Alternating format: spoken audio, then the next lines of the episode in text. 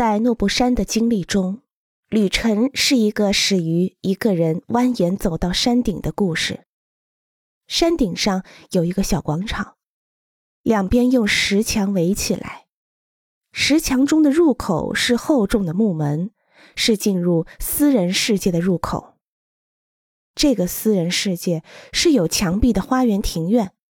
讲述着一个神奇的开始。庭院是旅程的开始，就像在有圣经图解的伊甸园里。不同的神话体系中，在玛雅神话中，由神殿、山林形成的空间代表了原始之海——地狱，那是玛雅上帝和祖先居住的地方。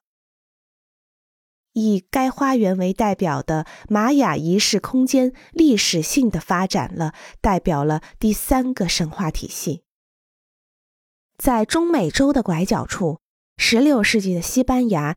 有一个波萨小教堂，那里有活口园仪式空间，是一种教堂庭院，一条绕花园活口园的通往神圣的道路，一棵连接地狱和天堂的生命之树。一个位于花园活口园中心的密集的新毛栗和松树的图像。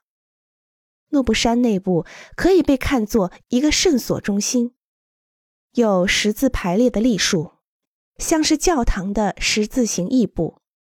通向绿色小教堂，即主卧室和红色小教堂，即厨房。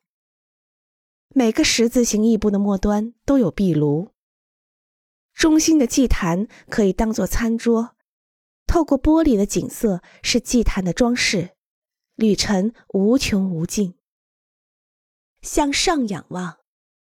视线由屋脊望向北极星，